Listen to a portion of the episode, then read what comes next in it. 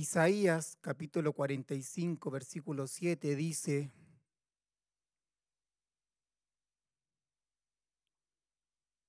Dios dice, yo formo la luz y creo las tinieblas. Traigo bienestar y creo calamidad. Yo, el Señor, hago todas estas cosas. Dios es un Dios soberano y debemos dejar que Él sea Dios en nuestras vidas. Pero también nos dice que a los que aman a Dios, todas, todas las cosas nos ayudan a bien. La versión NBI dice, sabemos que Dios dispone todas las cosas para el bien de quienes lo aman, los que han sido llamados de acuerdo con su propósito.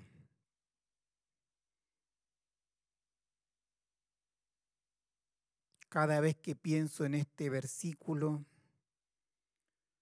veo que el Señor es soberano, de que el Señor ama a sus hijos, que preserva a sus hijos y disfrutamos de esta bendición tan grande. Estamos viendo cómo los procesos del sufrimiento nos llevan a las distintas perfecciones del Señor, cómo nos llevan a que Cristo se forme en nosotros y así actuar como Cristo. Y hemos visto dos puntos al respecto. El primer punto fue Dios obra por medio de los sufrimientos para que sus hijos crezcan en humildad. Un bichito. El siguiente punto fue, Dios obra por medio de los sufrimientos para crecer en el uso de los principales medios de gracia. ¿Ya? Y anote hoy el tercer punto que vamos a desarrollar Dios obra por medio de los sufrimientos para probar nuestra fe.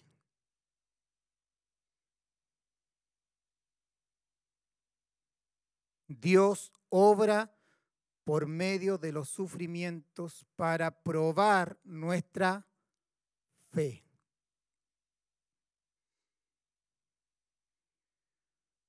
El testimonio de la Biblia tanto en el Antiguo Testamento como en el Nuevo Testamento, es que Dios prueba la fe de sus hijos. Dios prueba a sus hijos. Dios en su soberanía decide probarlos y utiliza los sufrimientos, utiliza toda clase de aflicción, utiliza toda clase de persecución, de problema para probar la fe de sus hijos. El hombre natural, en general, tiene bastante internalizado lo que es una prueba. es parte de la vida. Las pruebas son parte de la vida. En el área de la medicina usted tiene las pruebas médicas. ¿Cuál es el objetivo de una prueba médica? Permiten declarar, ¿cierto?, si hay una enfermedad o si ciertos indicadores de nuestro cuerpo están funcionando no hacen un diagnóstico por medio de una prueba. Y si hay algo extraño, si hay alguna enfermedad, ¿qué es lo que hace usted? Va al médico. Muchas veces son los dolores los que nos hacen ir al médico. Bueno, así mismo es Dios. Hay síntomas, hay un dolor por aquí, por allá, los ignoramos hasta que el dolor se hace más fuerte. Usted va al médico, ¿qué le hacen? Le hacen una prueba, un diagnóstico, ven imágenes, ven indicadores y dicen, acá hay un problema. Vaya al especialista. Y muchas veces vamos al médico cuando ya la situación es insostenible en nuestro cuerpo.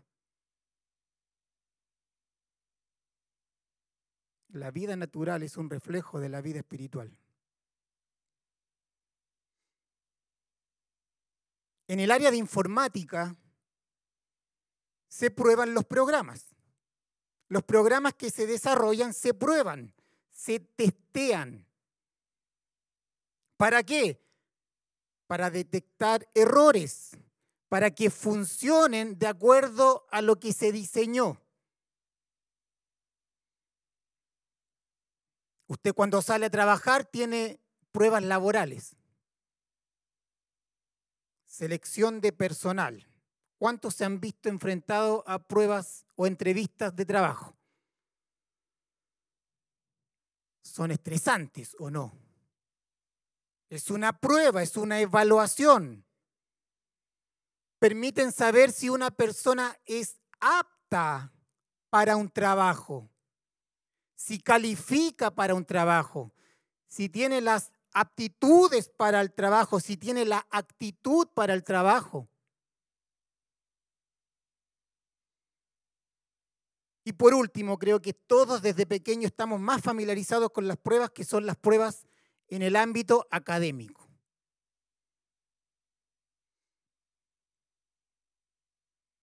Y el concepto de prueba en el ámbito académico es fundamental.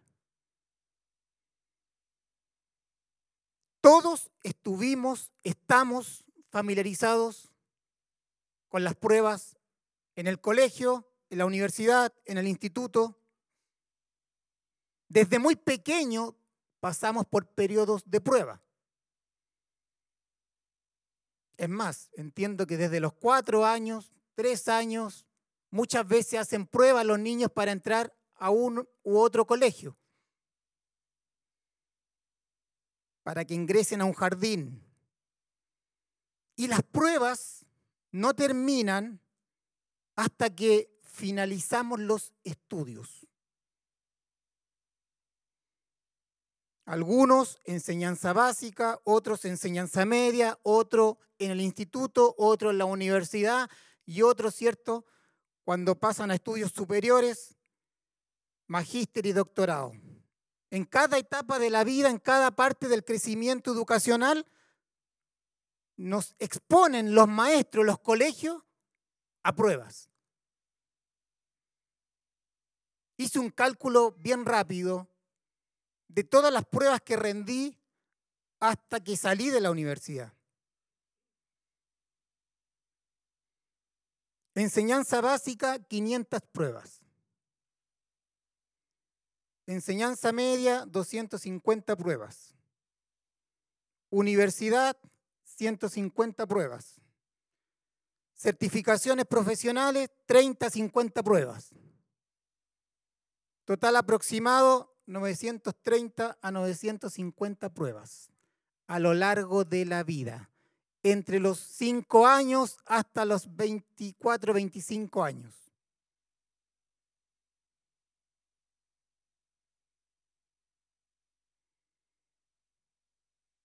Cada prueba en mí, me imagino que en usted también, despierta muchos sentimientos, muchas emociones. Hay nervios, hay estrés. En mi caso había falta de apetito, ¿ya? Algunos en lo contrario, comen más, son más ansiosos. Hay otros que no les pasa nada. Los odiaba. ¿Ah? Nada, no les pasaba nada. Era como ir a la plaza, ir a comprar. Bueno, Dios ha dado mentes brillantes al hombre. No hay nada que hacer, es Dios dando esa habilidad y esa inteligencia. Pregunto, ¿las pruebas académicas, sigo en esa área, en sí mismas son malas? No son malas. No son malas. No nos gustan. A la mayoría creo que no les gusta ser probado, pero son necesarias. Sabemos que son fundamentales para avanzar, académicamente hablando. Cada prueba académica va validando va certificando lo que se nos, se nos ha enseñado. Va certificando nuestro conocimiento intelectual. Va certificando lo que decimos saber. Va certificando lo que decimos entender. Somos probados.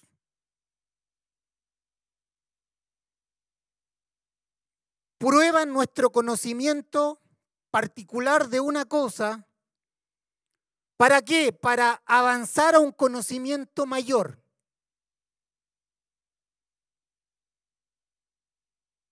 Cada conocimiento intelectual que el maestro transfiere, ¿cierto?, a sus alumnos es probado.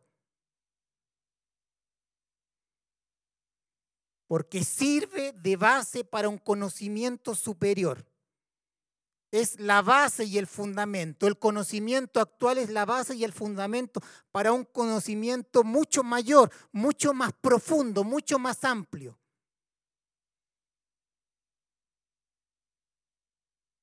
Y usted lo ha, visto, que si no aprobamos el curso donde estamos, ¿qué nos dicen en el colegio? Repetimos. No está preparado, este es el discurso de las profesoras, no está preparado para el siguiente año. Le falta los fundamentos, le falta este conocimiento, y no solo intelectual, sino también como persona. Es inmaduro, dice. Un estudiante puede decir que sabe mucho de matemáticas, pero si frente a un examen no sabe sumar bien, no sabe multiplicar bien, no sabe dividir bien, no sabe restar bien, si un estudiante no sabe el orden de las operaciones para resolver una expresión matemática, la prueba le va a decir al estudiante, ¿sabes qué? No sabes. ¿Sabes qué? No entiendes. Tienes un vacío en tu conocimiento no tiene los fundamentos para arribar a un conocimiento mayor. Muchas veces la prueba es el mejor tapaboca para que el dice, para que el que dice saber, que sabe, no sabe. Porque es concreta, la prueba es concreta, la prueba es medible. Nos evidencia el estado de nuestro conocimiento.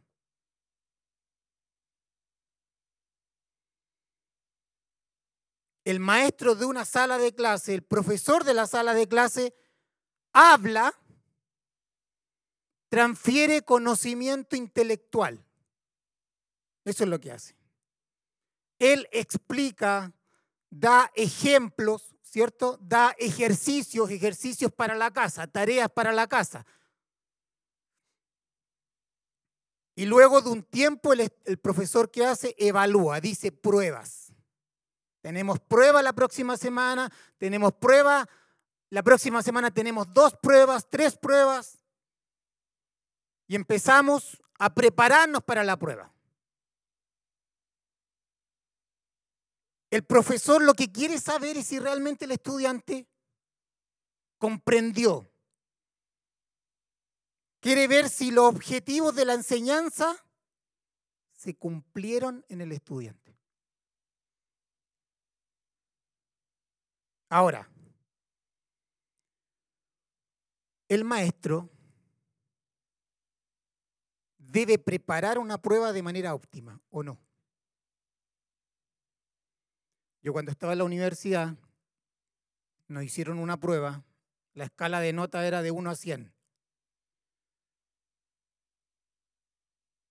Y la prueba que nos dio el profesor era la prueba de un doctorado. ¿Ya?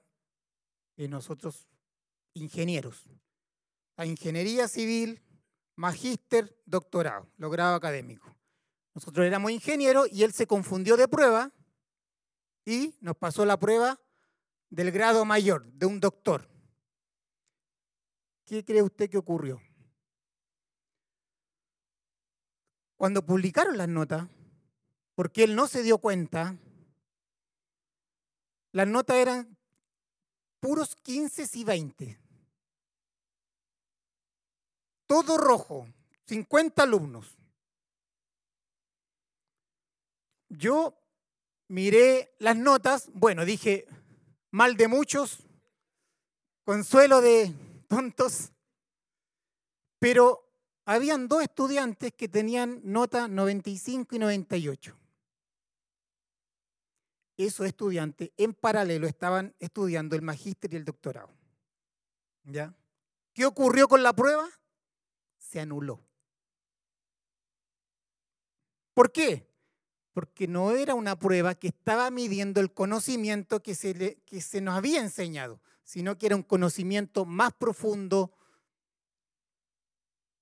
Por lo tanto, el profesor tuvo que preparar una prueba de acuerdo a la enseñanza que se nos había dado. Cuando el profesor prepara una prueba realmente de acuerdo a lo que se le enseñó, La enseñanza es medible.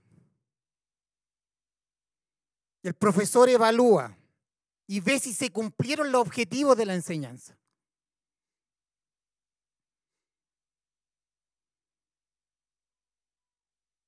Una prueba mal elaborada no cumple el fin por el cual se hace. Y usted sabe que hay maestros buenos, hay maestros malos, hay alumnos buenos y hay alumnos malos. Hay escuelas que son buenas, hay escuelas que no son tan buenas. Hay escuelas que requieren una alta inversión financiera porque ellos aseguran una educación de, de calidad. Y hay otras escuelas, ¿cierto? Que la inversión no es tan alta y es uno de los problemas que tenemos en Chile, ¿cierto? La desigualdad, que cuando no hay una gran inversión financiera, eh, la educación no es tan buena.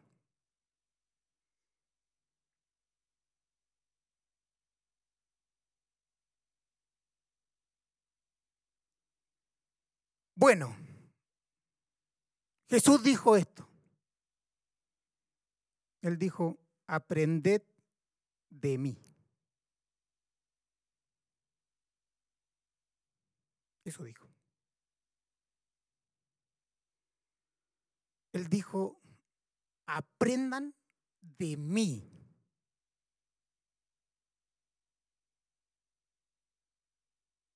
Solo de mí. Él dijo, yo soy el maestro. Y ustedes, mis alumnos, ustedes son mis discípulos, ustedes pertenecen a mi escuela.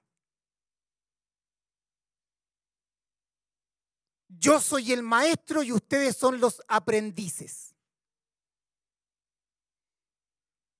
Dígale a su hermano de al lado, estás, pero dígale, estás en la escuela de Cristo.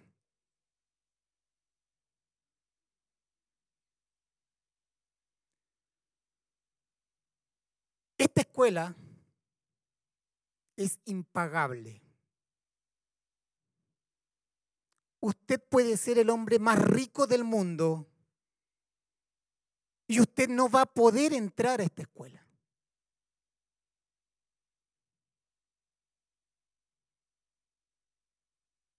Nadie podrá pagar y entrar a esta escuela.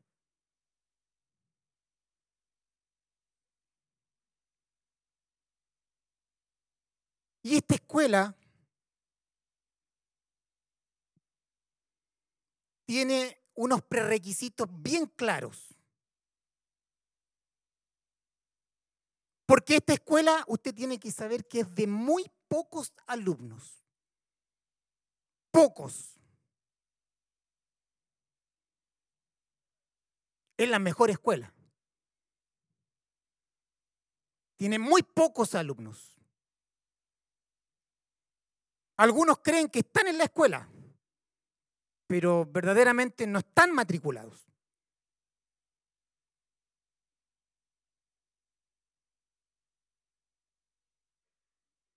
Y el prerequisito para esta escuela es que cada alumno que entra tiene que estar muerto.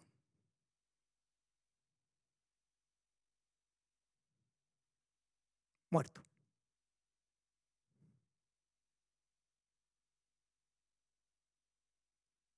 Jesús lo dijo de esta manera, si alguno quiere venir en pos de mí, niéguese a sí mismo, tome su cruz cada día y sígame. Porque todo el que quiere salvar su vida, la va a perder. Y todo el que pierda su vida por causa de mí, éste la salvará.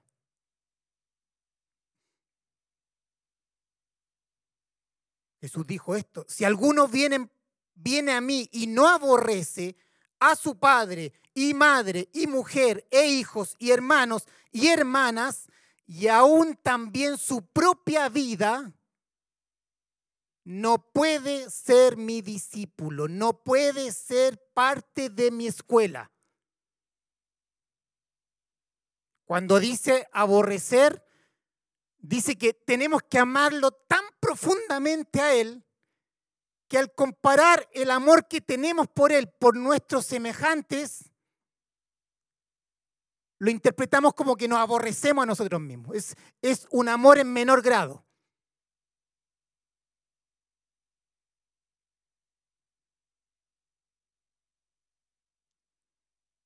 Dijo también así, pues cualquiera de vosotros que no renuncia a todo lo que posee, no puede ser mi discípulos. Tener el corazón en cosas terrenales. Por lo tanto, el discípulo no pone límite alguno al Señor, al Maestro. Este Maestro y Señor habla con la verdad y su palabra dice cuáles son los requisitos. Y el requisito es, te va a costar todo ser discípulo de Él. Compromiso total.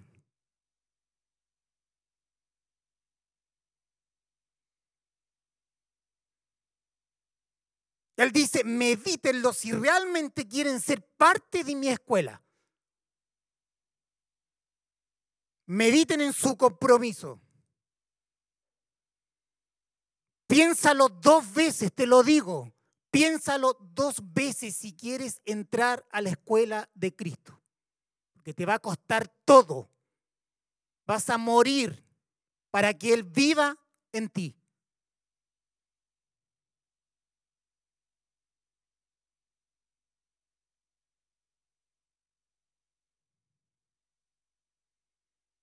No solo hay un prerequisito no solo tiene un alto costo que nadie puede pagar,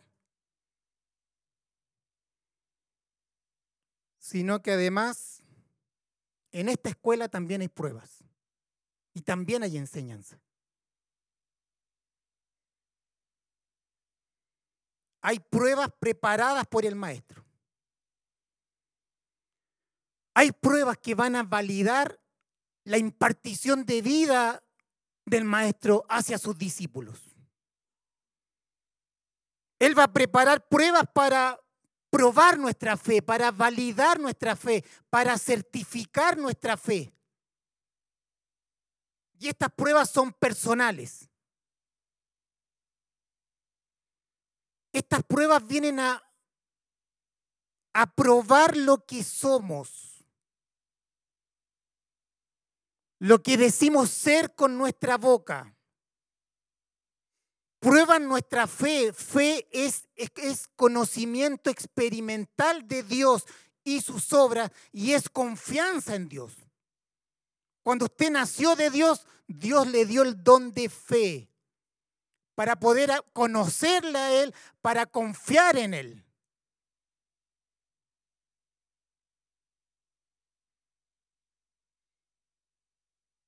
Vienen a probar nuestra humildad, vienen a probar nuestra real dependencia de Dios, vienen a probar nuestra verdadera confianza en Él.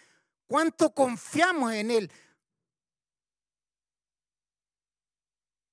viene a probar si estamos usando bien los medios de gracia que Él nos dejó para nuestro crecimiento espiritual.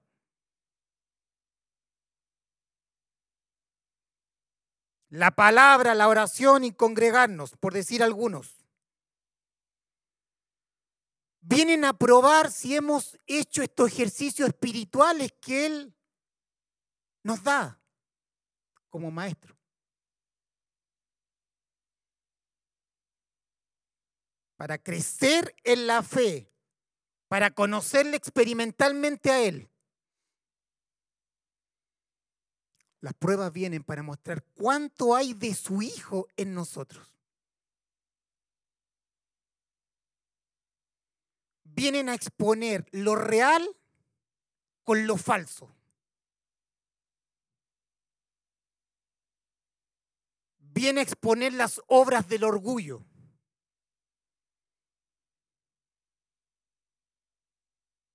viene a exponer todo lo que decimos saber, pero que no es una realidad en nosotros.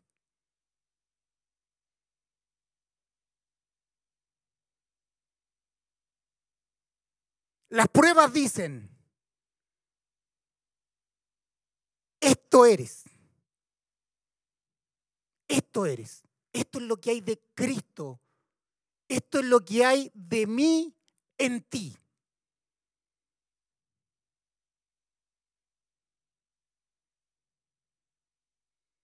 Él va a probar si la doctrina que tenemos es su doctrina. Él va a probar si el evangelio que decimos tener es su evangelio. O si es un evangelio propio a través de falsos maestros.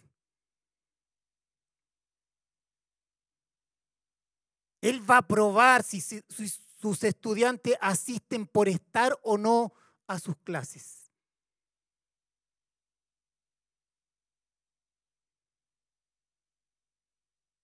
Las pruebas de él no son intelectuales. Él no te va a decir, háblame de la salvación. Recítame tal y cual versículo. Háblame de Moisés. A ver, ¿qué sabes de Moisés? ¿Qué sabes de Génesis? Dime cuántos libros hay en la Biblia. ¿Qué entiendes por pecado? ¿Qué entiendes por santificación? ¿Qué entiendes del proceso de la salvación? Esto debemos saberlo y muy bien. Porque Dios no obra en vacío, no obra en ignorancia. Esto es necesario, pero no es suficiente, no es, no es el fin. debemos tener ese conocimiento intelectual, Pero las pruebas no vienen para eso. No es una prueba intelectual.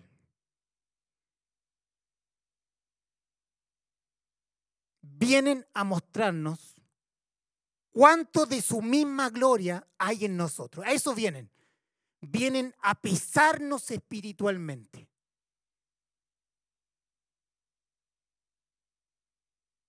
Viene a aislar la verdadera fe de la fe superficial, de la fe mecánica.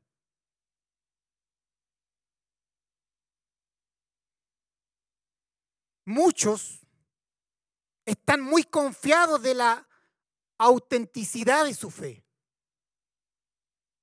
Muchos descansan en su llamado, en su ministerio, en el servicio, en su asistencia. Pero como es el dicho, mucho ruido y pocas nueces. Pero ¿sabes qué? Dios se encarga de probarnos. Dios se encarga de probarnos, de pesarnos, no porque Él no sabe quiénes somos, sino que Él necesita que nosotros nos enteremos quiénes somos en Él. Él conoce tu corazón, Él conoce tus pensamientos, Él conoce tus actitudes, Él conoce nuestra humildad, nuestra humildad falsa, nuestro orgullo, Él nos conoce por completo. Pero el problema es que nosotros no nos conocemos. Y esa es la finalidad de probar tu fe. Es atraerte a Él nuevamente que le conozcamos, que verdaderamente sepamos quién es Él, desde el corazón, desde la vida, no desde el intelecto.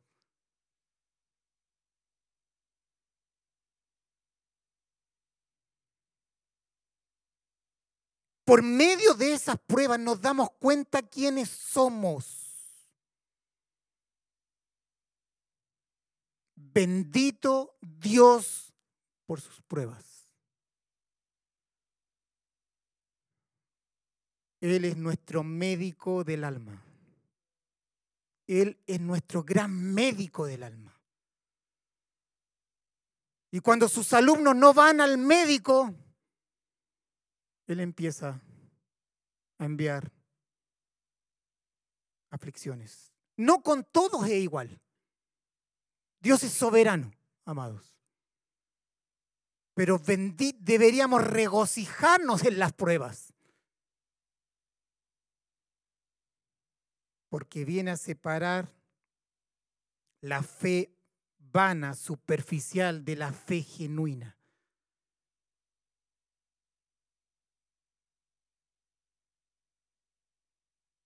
Él no nos va a dejar mucho caminar en ilusiones. No nos va a dejar mucho caminar en vacío, en ignorancia. Él está pendiente de nuestra vida, amados. Él sabe lo que necesitamos en el tiempo preciso. Él lo sabe. Él sabe formular cada prueba, cada aflicción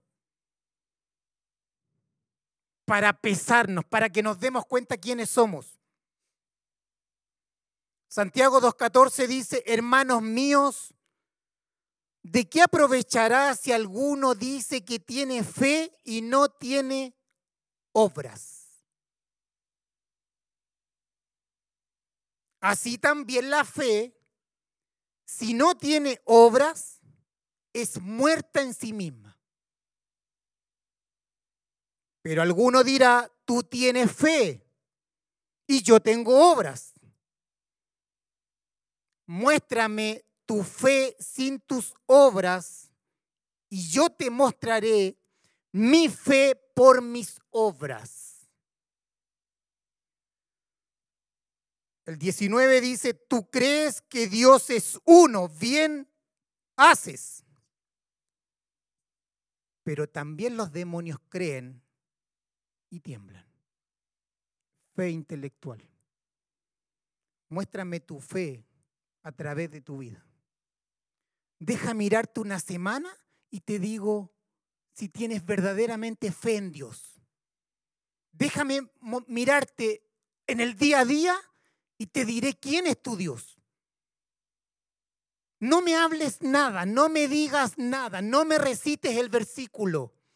No digas que lo amas profundamente. Muéstrame quién eres. Deja mirarte una semana. Deja mirar cómo usan los medios de gracia. Deja escucharte en la oración en el secreto. Y te diré quién es tu Dios.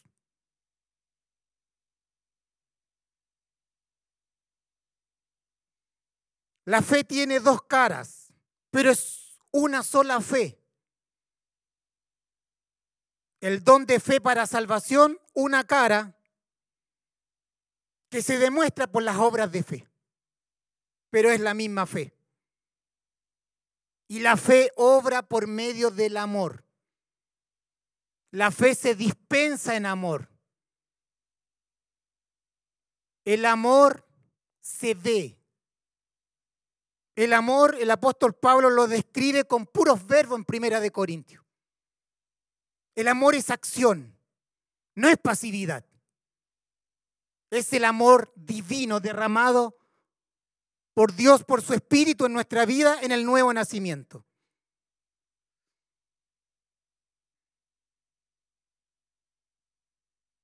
Diga conmigo en la fe concreta. En la fe que se ve, es la fe que se mira, es la fe que se toca, es la fe que se huele. Esa es la fe, no la fe abstracta, intelectual que queda en lo abstracto. Muéstrame tu fe por tu obra, le dice Santiago.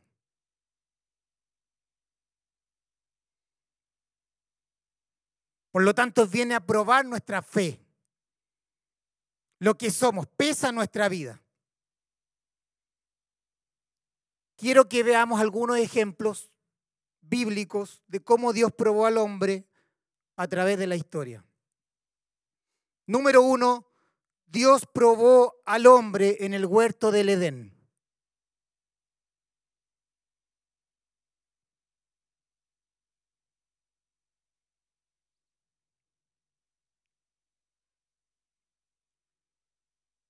Génesis capítulo 2, al 16, 16 y 17 dice,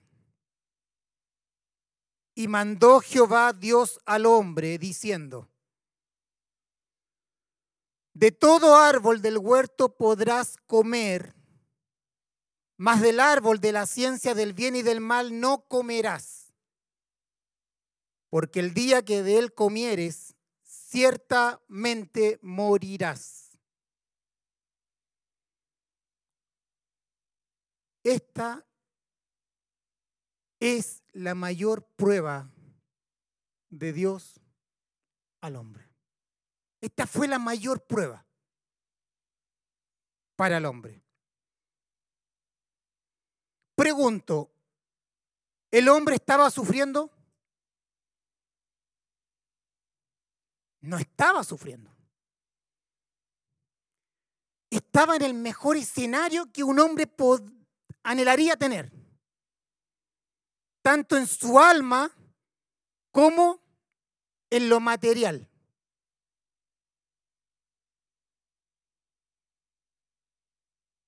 Él era próspero en todas las áreas. Estaba en un lugar hermoso, exuberante, que Dios creó. El hombre no estaba sufriendo, el sufrimiento viene después del pecado. No había escasez tampoco. El hombre estaba suplido en todo. ¿Estaba sufriendo el hombre? No. Pero igual fue probado. ¿Cómo fue probado?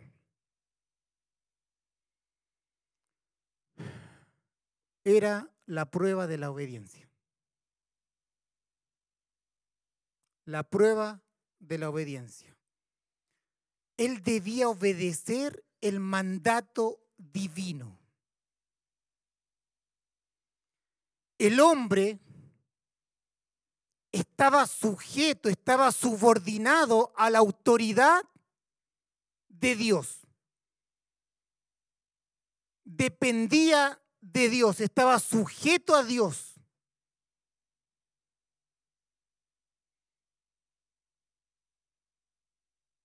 Esta ley fue dada como un Dios soberano, no como el creador. Dios creó todo lo que hay, pero cuando Él da su ley, lo da como el legislador, lo da como el rey, como el soberano.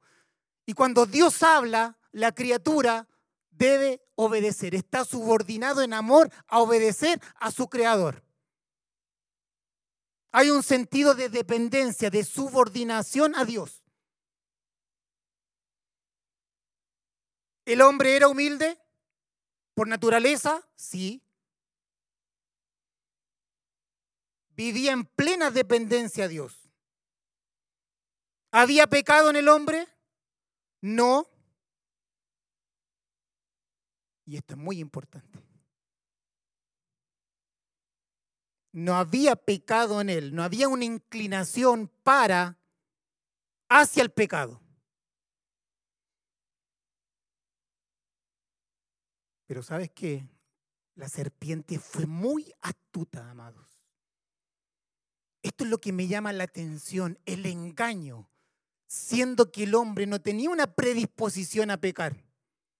Pero la serpiente lo engañó, hizo, transmitió el mismo veneno propio de la serpiente al hombre para que el hombre se independizara de Dios y el hombre fuera un Dios en sí mismo. El hombre rechaza la palabra no del Creador, sino del Dios soberano, del legislador del universo, que también es el Creador. El hombre falla la prueba. Dios le había dicho que Él era la cabeza de una humanidad que iba a multiplicarse a la imagen de su Hijo. Esa era la misión del hombre.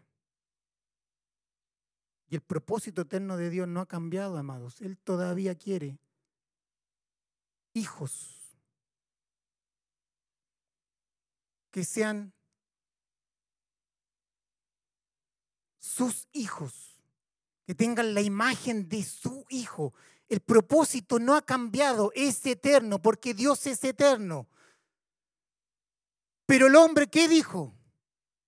Separó el propósito con la misión.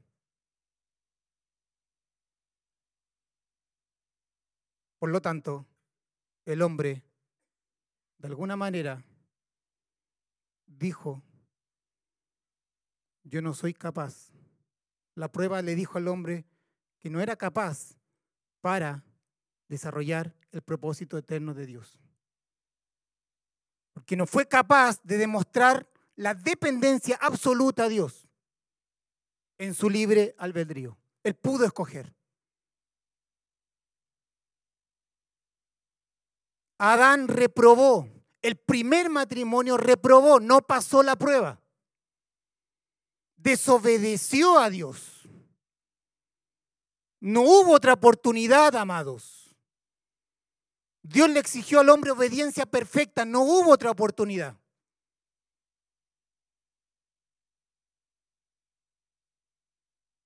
Pero el postrer Adán sí pasó la prueba. Y pasó la prueba a través del sufrimiento. No en un ambiente próspero, idílico, sino que pasó la prueba a través del sufrimiento, siendo siervo de todos. Y obedeció, amados, obedeció perfectamente al Padre. Y Dios aceptó su sacrificio resucitándole de los muertos. Dios probó al hombre en el huerto y el hombre no pasó la prueba. Veamos otro ejemplo. Dios probó a Abraham. Dios probó la fe de Abraham. Génesis 22 del 1 al 2 dice, aconteció después de estas cosas que probó Dios a Abraham. Y le dijo, Abraham, y él respondió, heme aquí. Y dijo, toma ahora tu hijo, tu único, Isaac, a quien amas, y vete a tierra de Moriah y ofrécelo allí en holocausto sobre uno de los montes que yo te diré. Esa era la prueba para Abraham. Esta es una de las pruebas más severas en el Antiguo Testamento. Seguramente Abraham entró en crisis, seguramente Abraham se hizo miles de preguntas. ¿Cómo me da un hijo? Me promete un hijo, hace un pacto conmigo en Génesis 15 y luego me dice que sacrifique a mi hijo. Una cosa es ver morir a personas no queridas. Otra cosa es que tú mismo sacrifiques a tu propio hijo.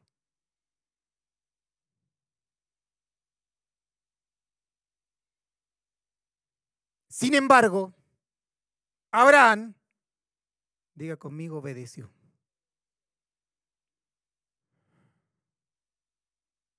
Obedeció, amados.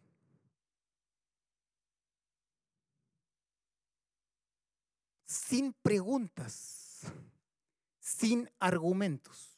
Por lo menos no se ven en la palabra. Génesis 22.3 dice, y Abraham se levantó muy de mañana, muy de mañana fue, y enalbardó su asno y tomó consigo dos siervos suyos y a Isaac su hijo y cortó leña para el holocausto y se levantó y fue al lugar que Dios le dijo.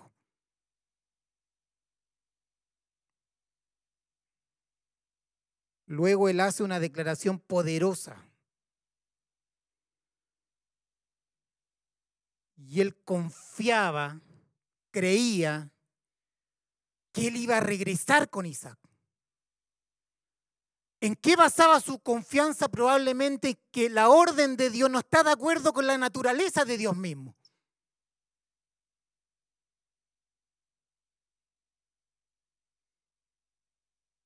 Y él dice, yo y el muchacho iremos hasta allí y adoraremos y volveremos a vosotros, dice.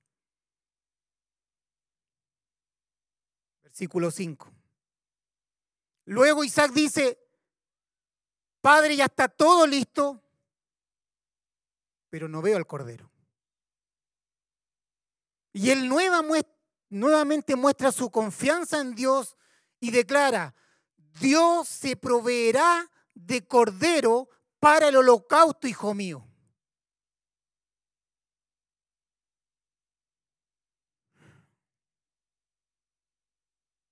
Él prosigue hasta el final con lo que Dios le dijo. Su fe está siendo probada con la peor de las pruebas para una persona.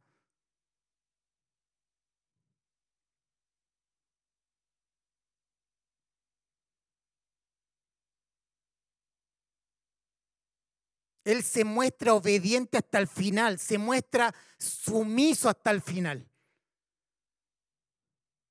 Él está soportando la prueba, está soportando la aflicción hasta el final. Tiene una confianza en Dios, pero está avanzando hacia lo que Dios le dijo. Porque Dios habló, amados. Eso es, Dios habló. Dios dijo, el soberano dijo. Su palabra salió de su boca y su palabra es ley para nuestras vidas.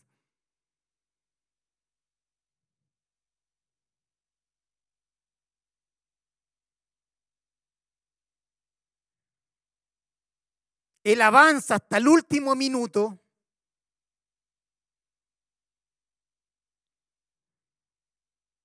Está dispuesto a matar a su propio hijo. Estaba dispuesto a esto, a adorar a Dios, obedeciendo su palabra. Obedeciendo lo que Él dijo. Adoración no es cantar por cantar, amados en nuestra vida como sacrificio santo a Él por nuestra obediencia. A través de nuestra obediencia, perdón.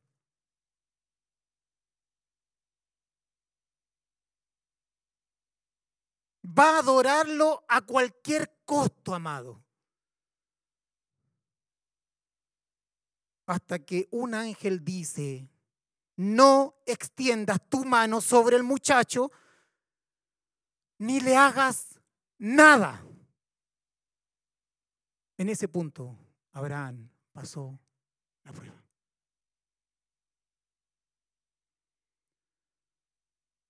Lo que él decía de Dios, lo que él creía tener de Dios fue probado y pasó la prueba, amados.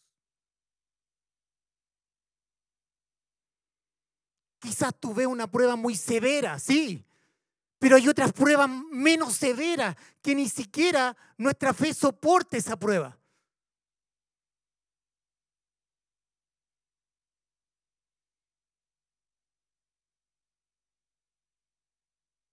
No extiendas tu mano sobre el muchacho, versículo 12, ni le hagas nada, porque ya conozco que teme, temes a Dios, por cuanto no me rehusaste tu, tu hijo, tu único.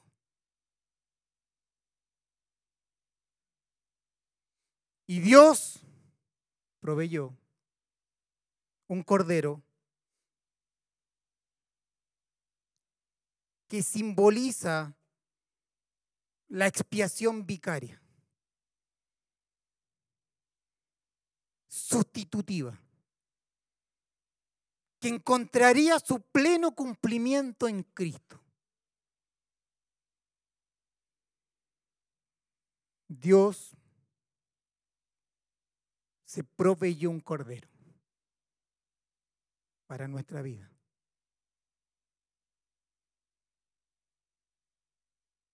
Abraham estaba confiado que Dios cumpliría lo que él, lo que Dios había prometido, el pacto con Abraham en Génesis 15. Él dijo, Dios es un Dios fiel, Dios es un Dios de palabra. Y si tengo que sacrificar a mi propio hijo para adorarle y demostrarle que le amo, yo sé que Dios va a resucitar en mi hijo y va a cumplir su palabra en mí.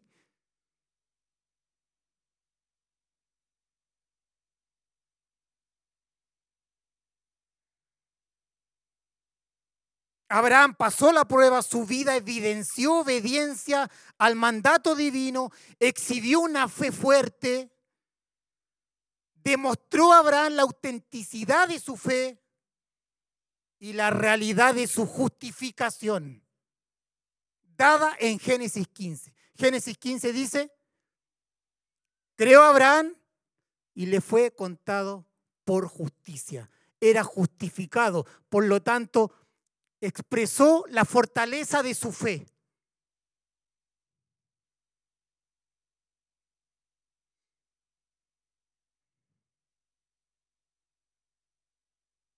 Abraham es un ejemplo de fe verdadera, amados. No lo logramos capturar, porque vemos que esa prueba nunca nos va, nunca se nos va a pedir a nosotros. No alcanzamos a pesar lo que realmente significó para Abraham que le pidieran a su propio hijo. Pero quiero decirte que hay otras pruebas menos intensas que tampoco las pasamos.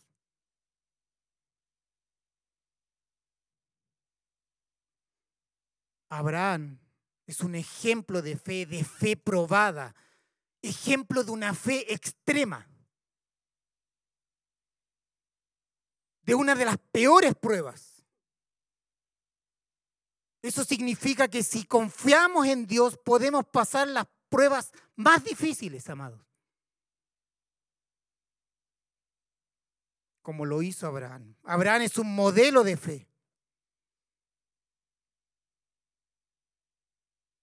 Y las pruebas van a involucrar a seres queridos. Las pruebas, las pruebas van a involucrar a esposos, a esposas, a hijos.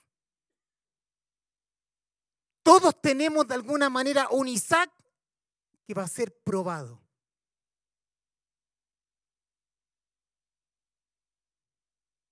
Número tres, Job fue probado.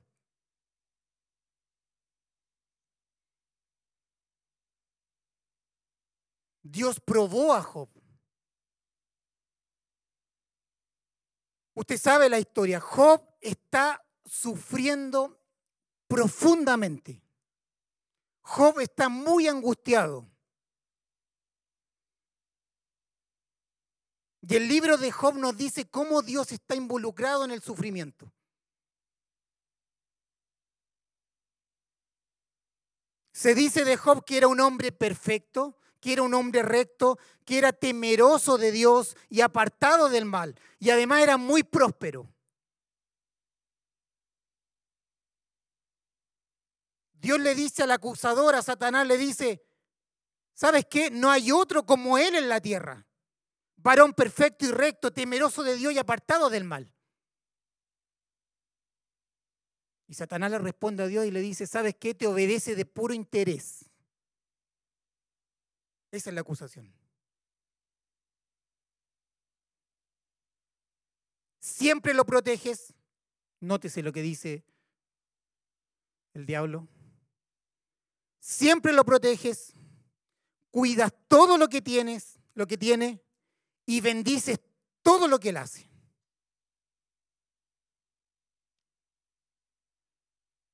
Hay algunos que todavía le echan la culpa al diablo de todo, amado. Dios es soberano.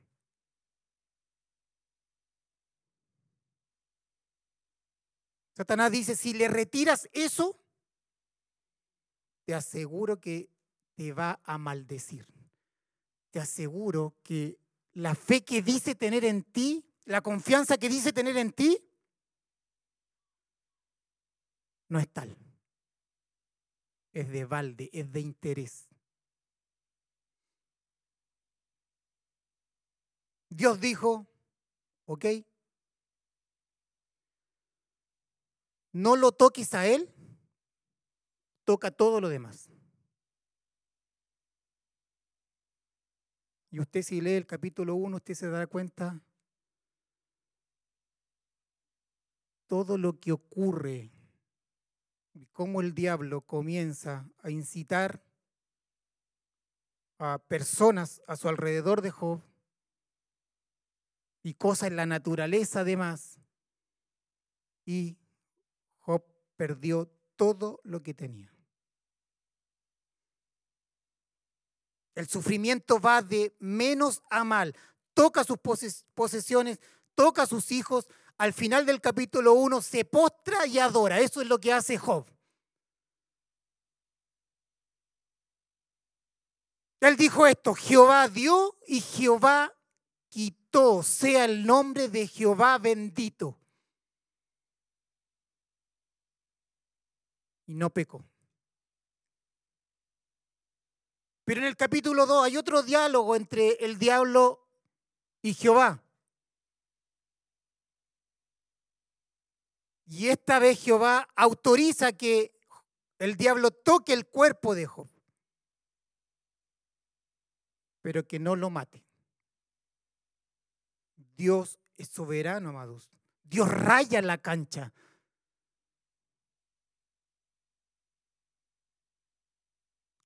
El diablo dice, si le toca a él, le toca sus huesos, su carne, él va a blasfemar contra ti.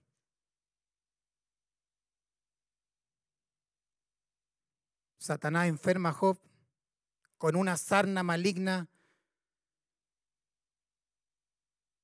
y viene la presión de su esposa. Y le dice a Job, ¿aún retienes tu integridad? Viene la presión familiar, amados. La familia va a presionar tu fe muchas veces para que tu fe decaiga. Tu esposo, tu esposa, tus hijos, tus familiares van a presionar cuando viene el sufrimiento. Y la esposa dice, aún retienes tu integridad, maldice a Dios. Y muérete.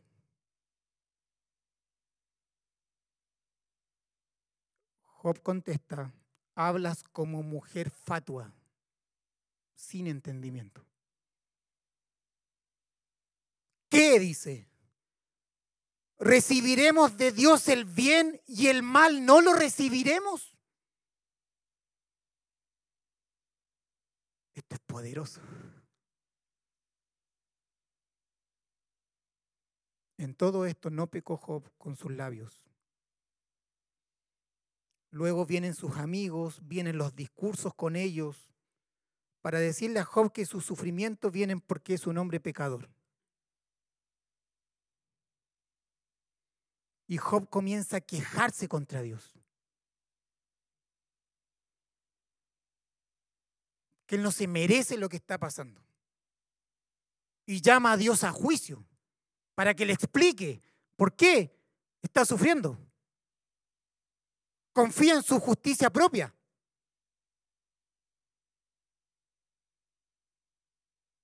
Y él pide una respuesta a Dios. Demanda una respuesta de Dios.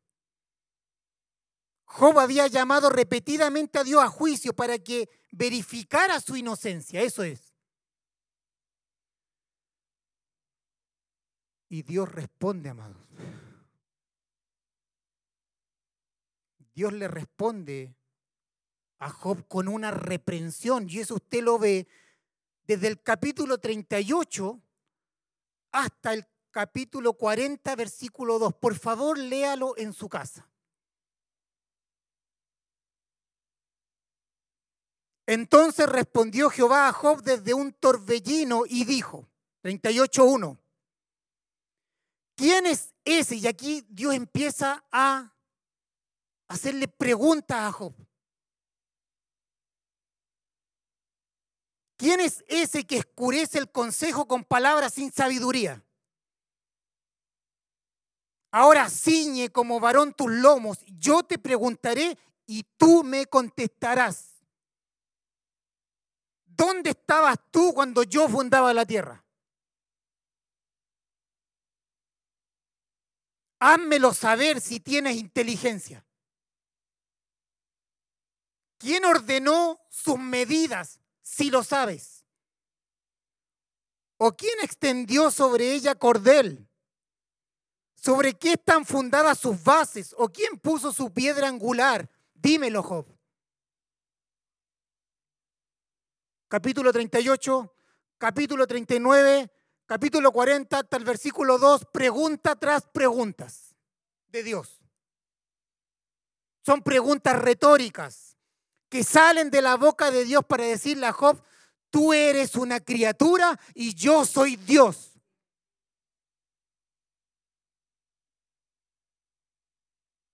Es un interrogatorio para que Job se vea pequeño frente a Dios. Y para que Dios se vea grande en Job, se vea como el Dios soberano.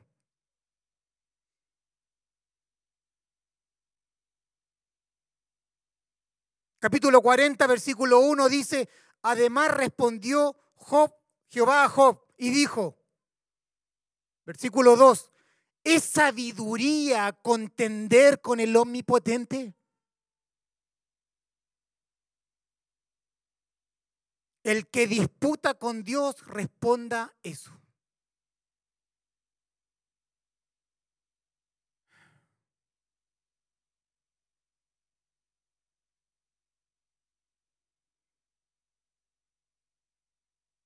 La versión TLA, versículo 1 y 2, del capítulo 40 dice, yo soy el Dios Todopoderoso, tú me criticaste y desafiaste, ahora respóndeme.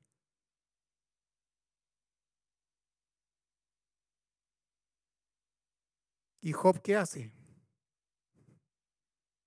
Cambia el tono.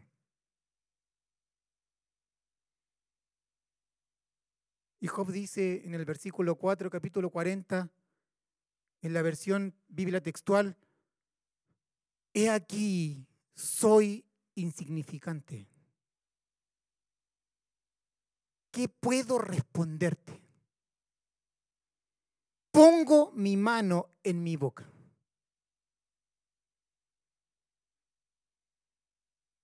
Pero sabes que Dios no se detiene y comienza un segundo interrogatorio.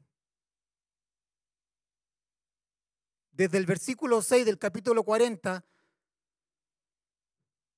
al capítulo 41, versículo 34. Y Dios le habla de dos animales poderosos que Dios creó, el Behemoth y el Leviatán. Seres incontrolables, aterradores, que el hombre no puede controlarlos, pero él dice, yo sí los controlo yo soy Dios. Después de este segundo interrogatorio, Job responde. Pero todavía no sabe por qué está sufriendo. Pero termina con sus quejas, termina de desafiar a Dios, termina con sus dudas. Termina de desafiar la sabiduría de Dios. Eso es lo que está haciendo Job. Está desafiando los decretos de Dios, la sabiduría infinita que tiene Dios.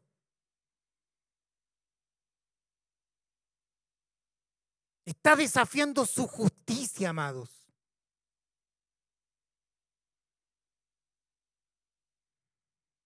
Dios lo dejó reducido a una humildad absoluta quedó aplastado bajo el peso de la grandeza de Dios. Eso fue lo que le pasó a Job. Y solo quedaba arrepentirse de sus insolencias.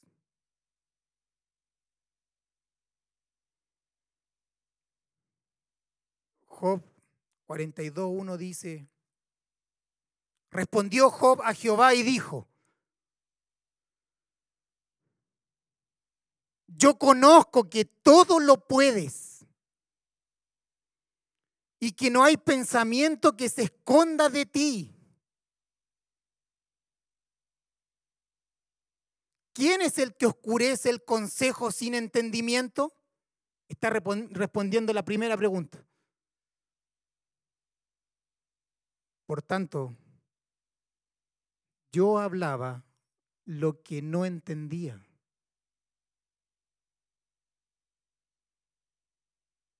Yo creía conocerte, pero hablaba lo que yo no entendía. Cosas demasiado maravillosas para mí que yo no comprendía. Oye, te ruego y hablaré. Te preguntaré y tú me enseñarás. De oídas te había oído, Más ahora mis ojos te ven.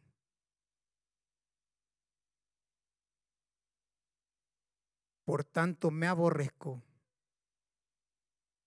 y me arrepiento en polvo y ceniza. Dios llevó a Job a quebrantamiento, a humillación lo llevó a humildad. En este punto, amado, todo sigue igual. Todavía él no sabe por qué está sufriendo, no sabía, no sabe la causa. Todas sus pertenencias ya no están. Él sigue enfermo. Todo sigue igual, pero no todo sigue igual porque algo ocurrió en su corazón. Algo ocurrió en él. Dios lo había humillado, lo había hecho ser más dependiente de él. Había, se había mostrado como grande, como el soberano. Él estaba reconociendo que él era un Dios sabio, justo, que todo lo puede, que todo lo sabe.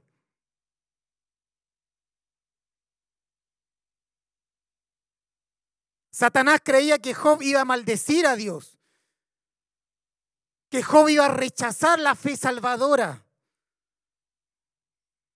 Pero no. Un hijo, un verdadero hijo, siempre se va a arrepentir. Esa es la señal, amados. Siempre se va a arrepentir de sus pecados. Si se humilla ante Dios, va a recibir la misericordia y la gracia de Dios. Dios no responde a Job porque está sufriendo. Dios le dice, yo soy Dios. Él responde con su persona. Yo soy el soberano. Yo soy Dios. Yo gobierno todos los asuntos de la vida. La prueba viene para probar lo que conocemos de Él, amados nuestra verdadera fe es probada. Viene para conocer qué, más de su soberanía, más de su santidad, más de su amor, más de su grandeza, más de su majestad, más de su, supremacía.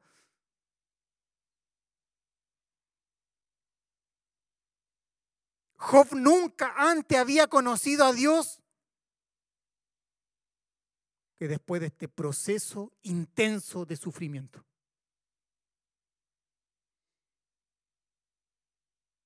Job dijo, de oídas te había oído, mas ahora mis ojos te ven.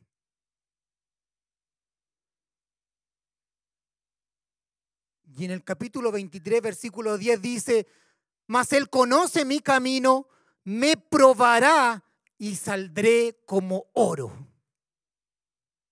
Una fe probada. Una fe más fuerte. Un conocimiento experimental de Dios mismo en Cristo en nosotros, amados. Eso es.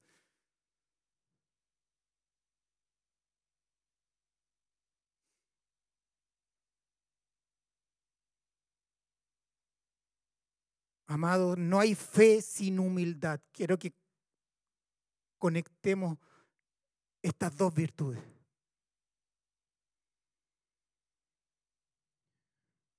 No hay fe sin humildad. Escucha esto.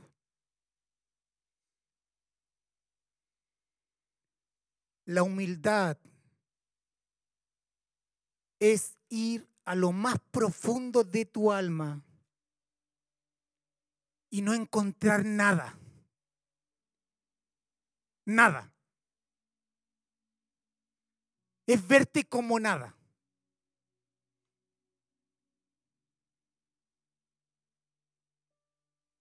Y la fe, una vez que fuiste a lo más profundo de tu alma y te ves como nada, la fe es aferrarte a Dios. La fe es confiar en Dios. La fe es conocer a Dios por experiencia de vida. Matthew Henry dice, la humildad es el fundamento negativo de la construcción. La humildad es excavar, excavar, excavar, excavar, excavar. sacar. Hasta que no quede nada. Mientras la fe es el fundamento positivo de la construcción. ¿Me está escuchando? Es echar cimiento. Es Cristo en nosotros. Para levantar el edificio espiritual.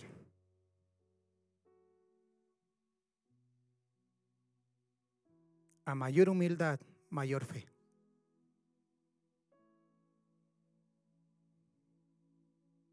A mayor humildad, mayor uso de los medios de gracia. Más exposición de la palabra. La fe viene por el oír y el oír por la palabra de Dios. Cuando nos vemos como nada, humildes, es cuando recién podemos abrazar a Cristo. Fe, conocerle a Él. No hacer mi voluntad,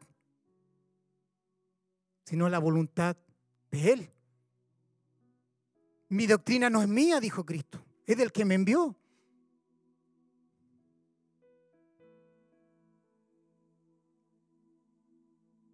La humildad es un sentido de indignidad frente a Dios.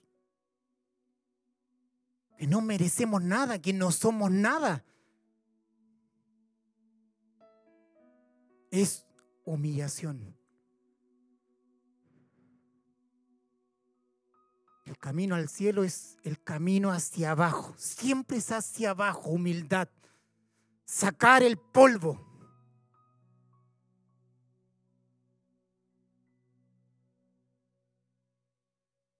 Las pruebas vienen para probar nuestra fe.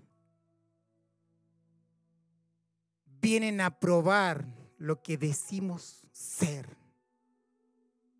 Vienen a separar el conocimiento intelectual con el conocimiento experimental. Vienen a pesarnos.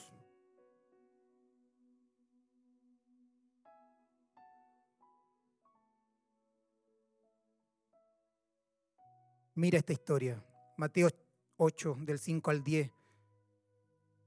Entrando Jesús en Capernaum, vino a él un centurión rogándole.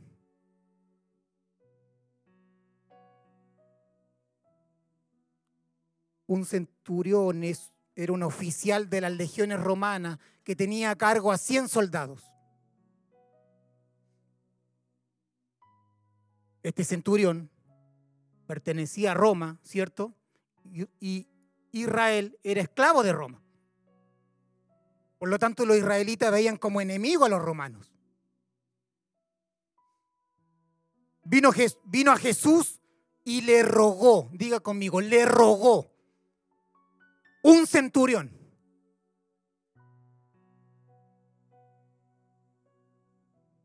Políticamente hablando, él se estaba dirigiendo a un ciudadano de un pueblo subyugado. ¿Sí? Algo vio el centurión en Jesús. Que cuando lo ve, él le ruega. No sé cómo fue la postura, pero él le rogó, amados. Él se humilló.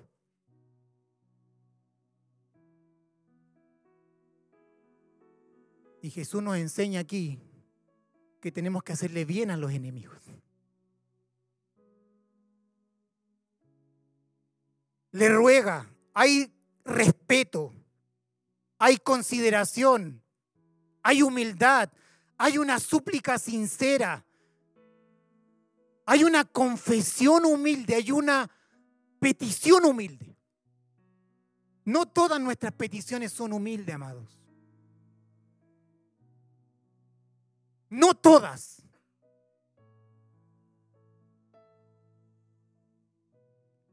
Pero cuando hay petición humilde, verdadera, del corazón, Dios derrama su gracia y derrama su misericordia, amados.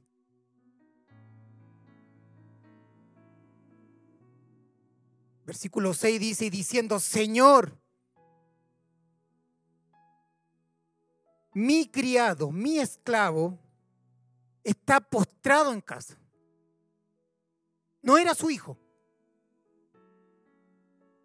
Era un siervo. Está paralítico, gravemente atormentado. No ruega por su hijo, no ruega por un familiar, ruega por un criado. Al parecer él, era un buen amo. Estaba en una posición de autoridad y aún así era un buen amo.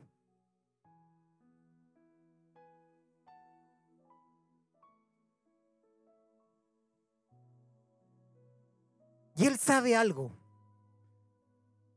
que nadie más podía salvar a su criado.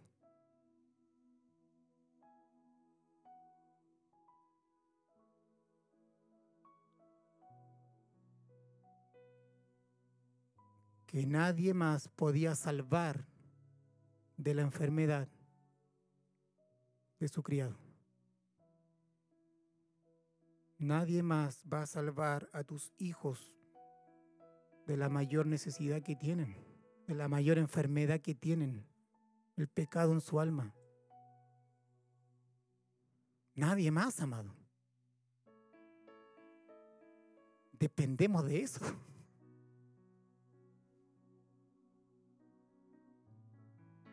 Versículo 7, y Jesús le, le dijo, yo iré y le sanaré.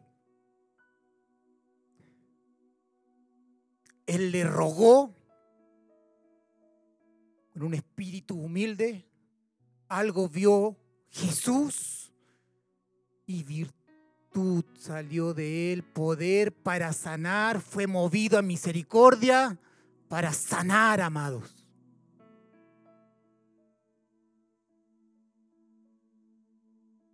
Mira lo que responde el centurión.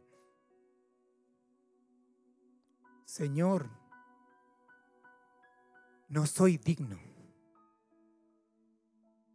No maté. No soy digno de que entres bajo mi techo.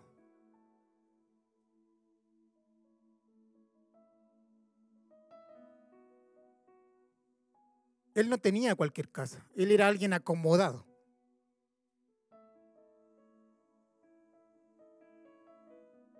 No soy digno, dijo.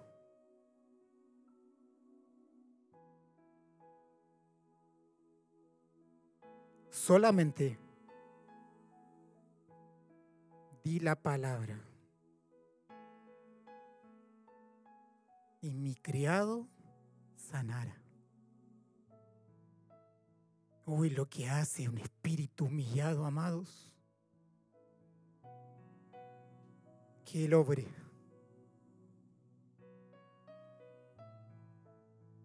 Un espíritu quebrantado. Un espíritu que realmente abrace la misericordia y la gracia de Dios y le ruegue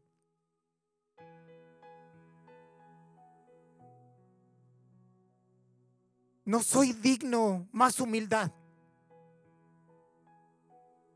Es el sentimiento de bajeza frente a Dios mismo. Es un sentido de indignidad. Es lo que dijo Pablo. De los pecadores yo fui el primero. Soy hombre de labios inmundo. Ay de mí. Está honrando al Señor. Eso es lo que está haciendo el centurión. Está colocando en un lugar de alta estima, de alta honra. Él está muy bajo y Cristo está muy enaltecido para el centurión.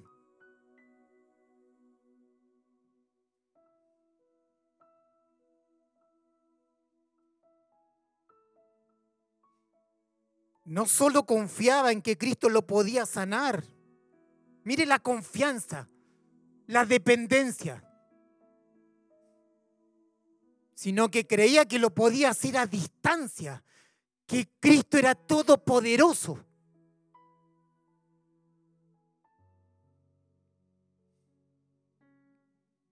Él tenía claro el concepto de autoridad, de subordinación. No tengo duda que va a sanar. Algo vio en él. Vi la palabra. Siempre que Dios en Cristo habla, su palabra es viva y eficaz.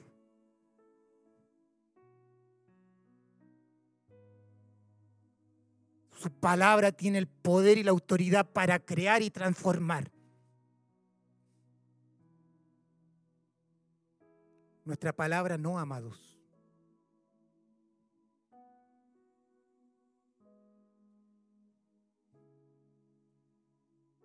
Él habla y crea. Él habla y transforma. Es autoridad. Las palabras del hombre son solo sonidos que no tienen la capacidad de crear, a menos que Dios en Cristo por su Espíritu esté hablando a través de él.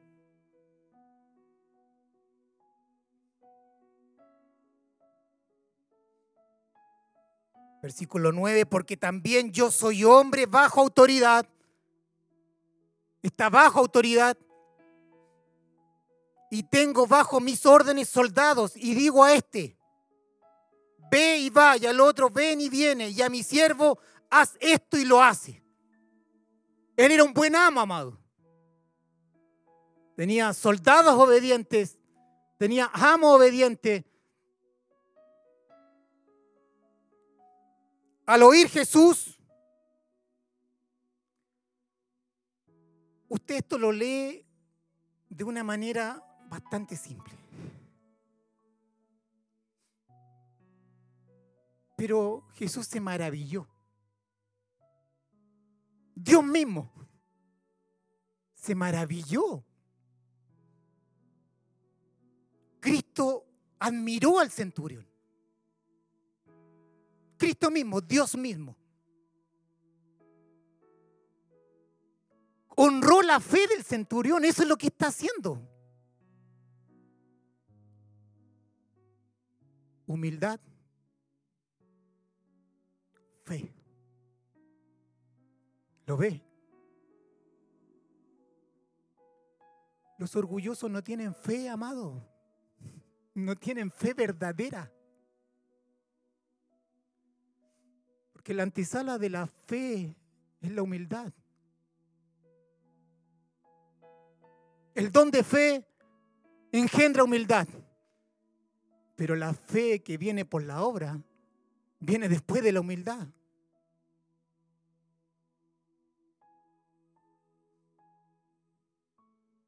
que es la misma fe. Jesús se maravilló y dijo a los que le seguían, de cierto os digo que ni aún en Israel he hallado tanta fe.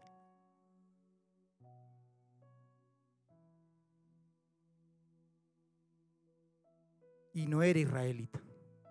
No salió de los lomos de Abraham, que era el modelo de fe.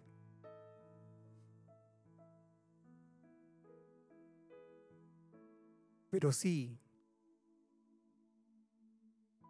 espiritualmente hablando, era hijo de Abraham.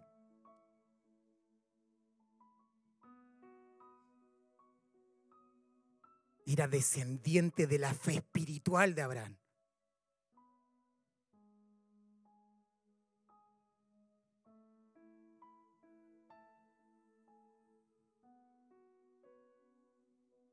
Si creces en humildad, vas a crecer en fe verdadera. Y Dios va a usar todos los medios para probar tu fe. Y te va a llevar a crecer en humildad. Y te va a llevar nuevamente a crecer en los medios de gracia.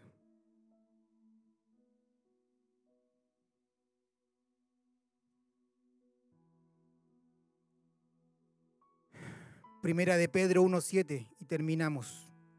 Dios habla hoy. porque la fe de ustedes es como el oro. Su calidad debe ser probada por medio del fuego.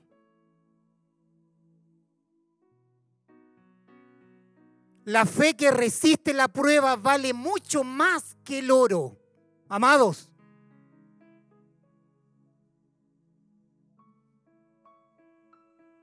porque el oro se puede destruir, de manera que la fe de ustedes, al ser así probada, merece, merecerá aprobación, gloria y honor cuando Jesucristo aparezca. La verdadera fe, Dios va a alabar la verdadera fe de sus hijos.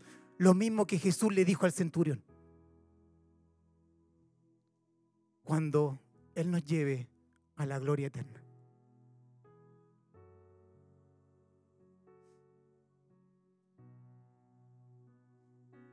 Cuando Pedro escribe esta carta, se la está escribiendo a unas iglesias que están sufriendo persecución extrema.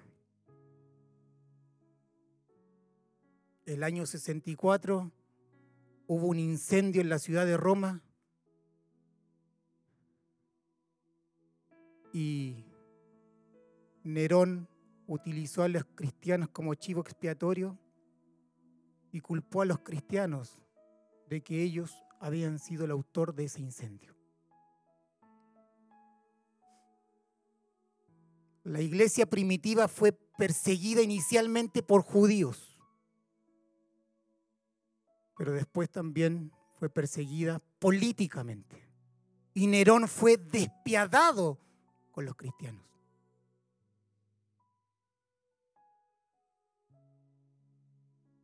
Tácito, el historiador romano, describe cómo fue la persecución cristiana. Mire, escuche esto. Sadismo de toda clase se añadía a su ejecución. Cubiertos con las pieles de animales, eran descuartizados por los perros hasta perecer. O se los clavaba a cruces, o se les condenaba a ser quemados vivos, o a servir de iluminación nocturna cuando se disipaba la luz del día. Nerón ofrecía sus jardines para el espectáculo y exhibía una función de circo en la que él mismo se mezclaba entre la gente vestido de auriga o permanecía solo en un carruaje.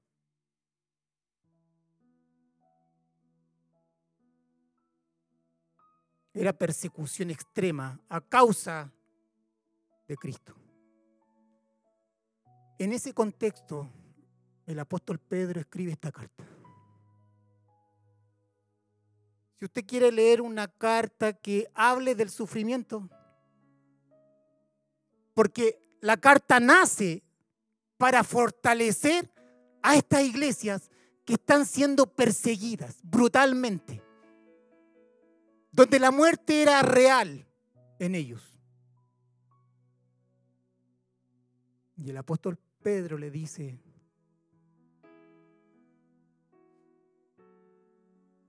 La fe de ustedes es como el oro.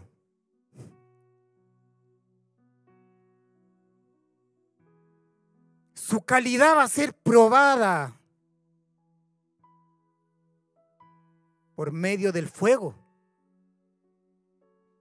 La fe que resiste la prueba vale mucho más que el oro, el cual se puede destruir.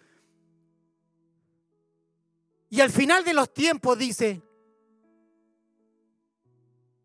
que la fe de ustedes así probada merecerá aprobación, gloria y honor por Dios mismo. Así como se maravilló Jesús de la fe del centurión, Dios va a alabar la fe probada en nuestras vidas.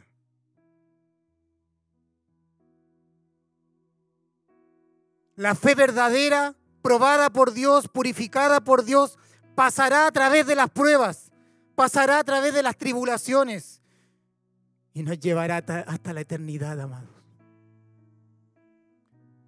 Dios está probando lo que somos.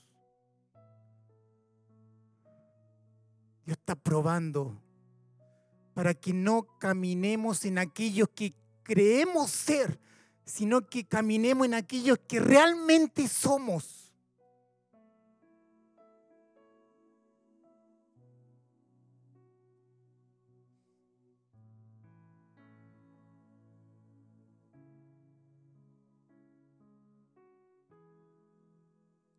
Si creces en humildad, crecerás en fe. A mayor humildad, mayor fe. Amados, qué bueno que el Señor prueba la fe de sus hijos. ¿Sabe qué trae una fe probada? Confianza, seguridad de que vas rumbo a la salvación. Y trae gozo. Una fe probada trae gozo. Porque la salvación es lo único por lo cual nos gozamos. Y cuando tu fe es probada, tú tienes confianza de que la salvación está en ti y que tú vas rumbo a la eternidad.